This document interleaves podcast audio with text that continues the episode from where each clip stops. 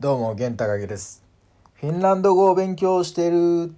ですけど、してるんですけど、大体まあ、教科書からとか、学校の先生とかから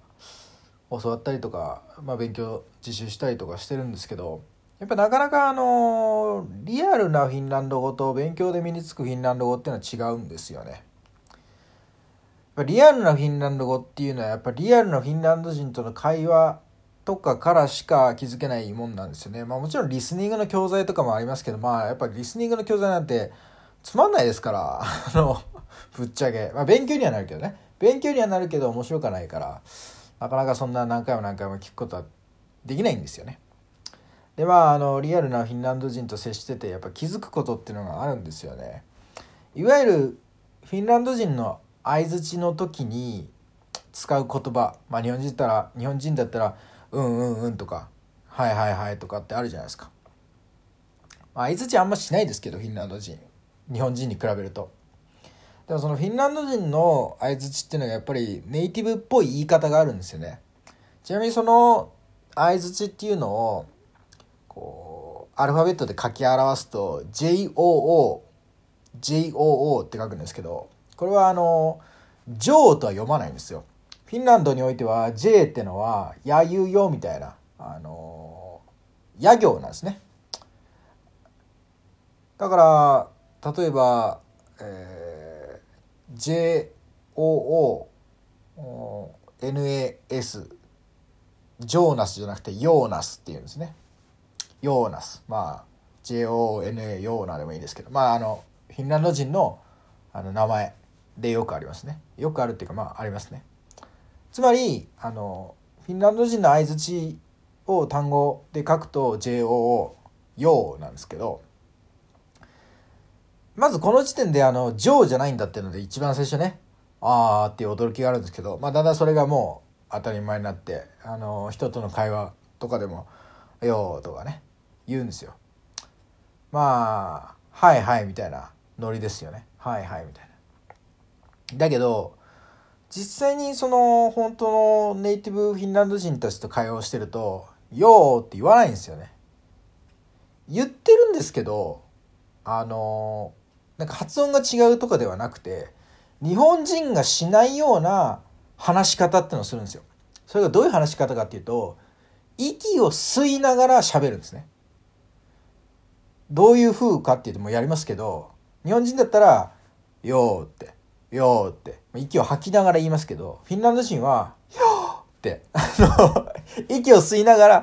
ー」って言うんですよ。なんか、なんとか人になんとかかんとかだよねとか言われたら、よーっつって、よーって言うんですよ。もう、喋るのと呼吸をもう一緒にやってるんですよね。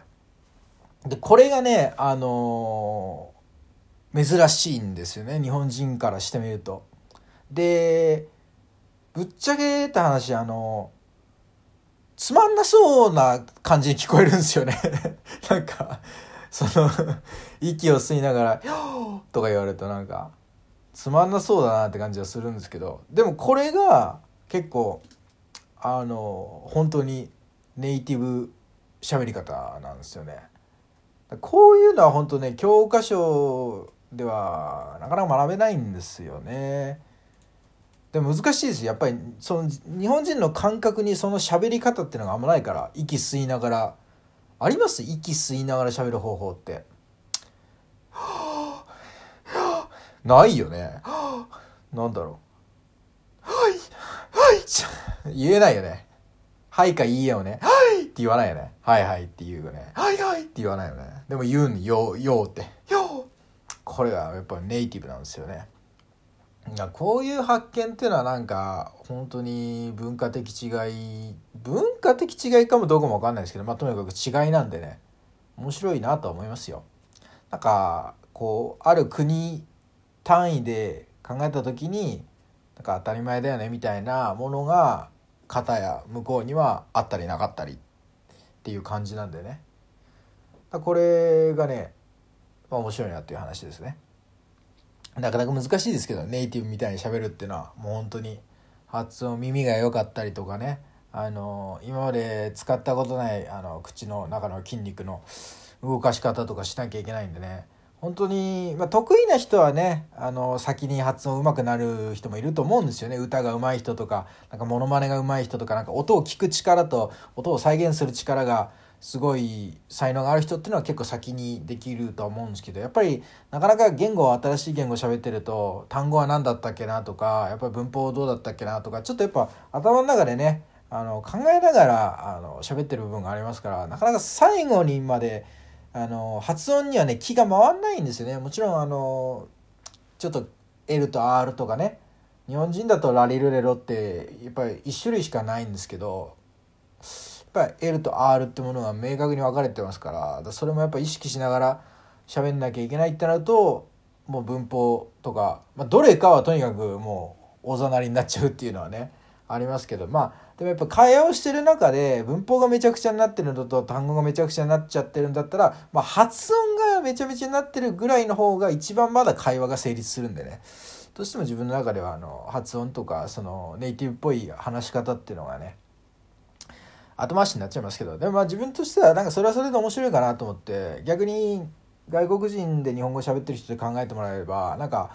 発音がめちゃくちゃフルエントな日本人みたいな喋り方してるけどなんか言ってるフレーズとかワードとかほんと超シンプルなことしか言ってないっていうのよりもなんか発音はめちゃくちゃもう外もう思いっきり外国人だなって感じなんだけどもう日本人しか知らないような表現とか言い回しバンバン使ってる方が面白いじゃないですか。なんか魚意とか言われたら なんかめちゃめちゃ外国っぽい名前で魚意とか言われたらね 聞き取れないけど。だまあまあまあそういうふうにポジティブにね捉えてちょっとやっていこうかなと思いますけど。まあということでちょっと今回はフィンランド人のネイティブのうなずき方このねあの違いについてお話ししました。フィンランド人は「よー!」というふうに、えー、返事します。本当気になりますよ。まあ面白いですけどね。